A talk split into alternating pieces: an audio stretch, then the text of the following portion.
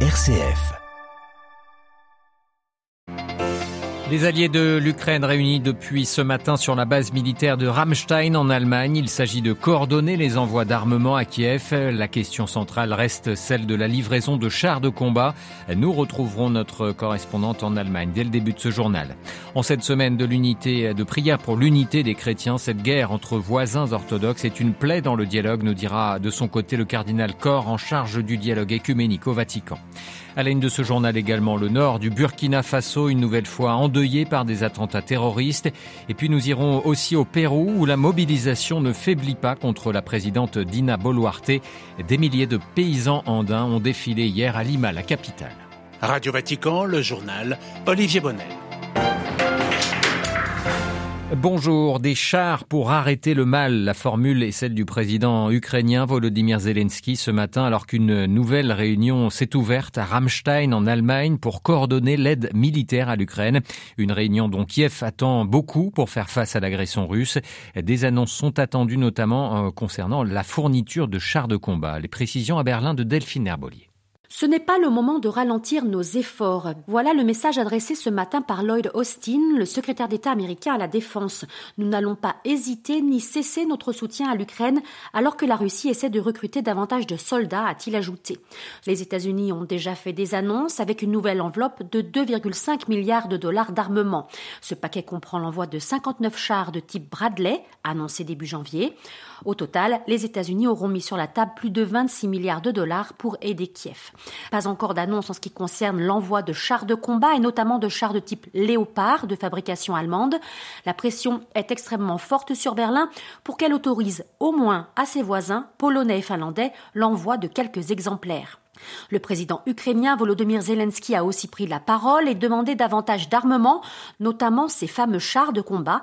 Le Kremlin doit perdre cette guerre, votre soutien est en cela décisif, a-t-il lancé au ministre de la Défense présent à Ramstein. Berlin, Delphine Herbolier pour Radio Vatican. Sur le terrain ukrainien, les services de sécurité affirment avoir arrêté sept agents russes près de Dnipro, soupçonnés d'espionnage au service de Moscou, à Soledar, dans l'est de l'Ukraine, où les combats ont été particulièrement acharnés ces dernières heures. Un premier convoi d'aide humanitaire a pu arriver, annoncé ce matin le bureau de la coordination des affaires humanitaires de l'ONU. Trois camions transportant de l'eau, de la nourriture et des produits de première nécessité pour soulager environ 800 personnes. Dans cette guerre ukrainienne, le Saint-Siège continue, lui, de donner de la voix. Hier, lors d'une conférence organisée à Rome par l'UNESCO, le chef de la diplomatie vaticane, Monseigneur Gallagher, a rappelé la nécessité de ne pas se résigner à un conflit long. La diplomatie vaticane a la valeur ajoutée de la miséricorde, a-t-il souligné, et doit se salir les mains pour le bien de la personne humaine. Et en cette prière de euh, cette semaine de prière pour l'unité des chrétiens, l'Église, est bien entendu, reste préoccupée par la guerre fratricide de ce conflit. Euh, le dialogue est toujours une possibilité, nous rappelle le cardinal Courtecorps. Il est le préfet du dicaster pour l'unité des chrétiens. Cette guerre que nous avons en Europe, c'est vraiment un message horrible pour tout le monde. Si les chrétiens tuent les chrétiens et surtout les orthodoxes, c'est la tristesse que la religion est part du problème et pas part de la solution. La solution des problèmes, il est absolument nécessaire le dialogue. Il n'y a pas d'alternative euh, pour le dialogue et c'est pourquoi on ne peut jamais fermer les portes, aussi avec des églises qui ont des positions très très difficiles à comprendre. Il faut laisser ouverte la porte et approfondir et continuer le, dialogue. Le cardinal Courtecorps au, au, micro de Mario Galgano. À quelques mois des Journées mondiales de la jeunesse qui se tiendront à Lisbonne, déjà 400 000 jeunes sont inscrits. Dans un message vidéo publié ce matin, le pape François se réjouit de cette mobilisation. Lors de cette rencontre, de ces journées, apprenez toujours à regarder vers l'horizon, regarder toujours au-delà, explique le Saint-Père en s'adressant à ces jeunes. Plus d'informations à retrouver sur notre site vaticannews.va. Le pape qui appelle à redécouvrir la valeur du silence dans la liturgie. Il a reçu ce midi des participants à un cours de liturgie dispensé par l'Athénée pontificale Saint-Anselme. Le pape qui a précisé sa vision de la réforme liturgique. Pour François, cette, la liturgie est naturellement l'art premier de l'Église. Il conseille ainsi aux maîtres des célébrations de prendre soin de redécouvrir et de valoriser le silence. Celui-ci, a-t-il dit, ouvre et prépare au mystère, laisse résonner l'écho de la parole entendue.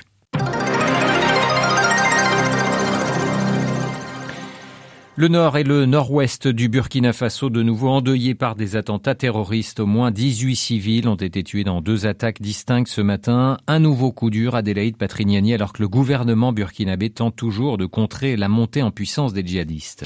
Oui Olivier, d'autant plus que la plupart des victimes étaient engagées dans cette lutte. La première attaque a en effet visé un poste avancé des volontaires pour la défense de la patrie à Rakoek Tenga dans la province de Bam au nord. Six volontaires sont morts plus une femme civile et des dizaines de blessés sont à déplorer. La deuxième attaque a eu lieu dans la province de Naya, du Nayala au nord-ouest. Un convoi escorté par des volontaires et des militaires est tombé dans une embuscade. Une dizaine de supplétifs ont été tués et un civil. Les volontaires pour la défense de la patrie, Olivier, ce sont ces nouvelles recrues engagées pour aider l'armée burkinabé face aux djihadistes. 90 000 personnes se sont inscrites depuis le lancement de la campagne par le gouvernement fin 2022.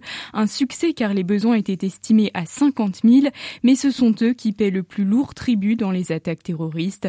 Les groupes liés à Al-Qaïda et à l'État islamique ont fait des milliers de morts depuis 2015 et plus de 2 millions de déplacés. Ils contrôlent désormais 40% du territoire, un territoire que le capitaine Ibrahim Traoré, président de transition issu du coup d'État militaire du 30 septembre dernier, a dit vouloir reconquérir. Merci beaucoup Adélaïde Patrignani. La crise climatique s'invite au Forum économique mondial de Davos en Suisse. Après les critiques du secrétaire général de l'ONU, Antonio Guterres, envers les grandes compagnies pétrolières. C'est l'ancien vice-président américain Al Gore qui déplore le manque d'ambition des dirigeants politiques. Il est revenu notamment sur la nomination du président de la compagnie pétrolière Emirati comme président de la prochaine COP28 à Dubaï. Hier, la Colombie, elle a annoncé, toujours depuis Davos, qu'elle n'octroierait plus de permis d'explorer le gaz et le pétrole sur son sol, préférant investir massivement dans les énergies vertes et le tourisme. Et puis toujours sur cette thématique, cet avertissement ce matin de la directrice générale du FMI, la course aux subventions des pays développés pour encourager le développement des industries vertes, a-t-elle dit, pourrait desservir les marchés émergents et le monde en développement. Partons à présent au Pérou. Des milliers de manifestants venus pour la plupart des provinces andines ont défilé hier à Lima pour demander le départ de la présidente Dina Boluarte. Ils demandent aussi une nouvelle constitution et sont venus dénoncer également la répression policière. Le reportage de notre correspondante à Lima, Juliette Chénion. Des dizaines de délégations du sud, du centre et du nord du pays dans la capitale. C'est le plus gros rassemblement depuis le début du mouvement il y a un mois. Emer vient de Cusco à plus de 1000 km de là.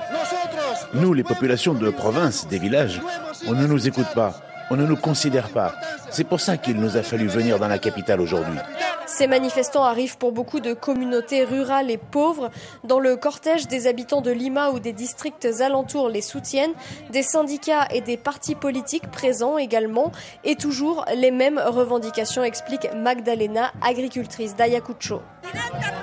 Que Dina Boluarte renonce, que ce congrès de corrompus s'en aille et qu'on ait une nouvelle constitution. Beaucoup de pancartes font référence à la répression. Pas un mort de plus, demande Louis.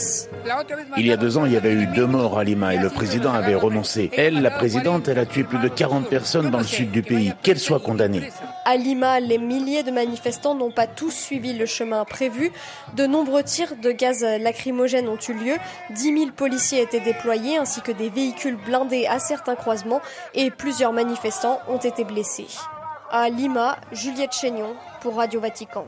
Le conseiller américain à la sécurité nationale Jake Sullivan était à Jérusalem hier. Il a réaffirmé le soutien de Washington à l'État hébreu auprès du Premier ministre Benjamin Netanyahou.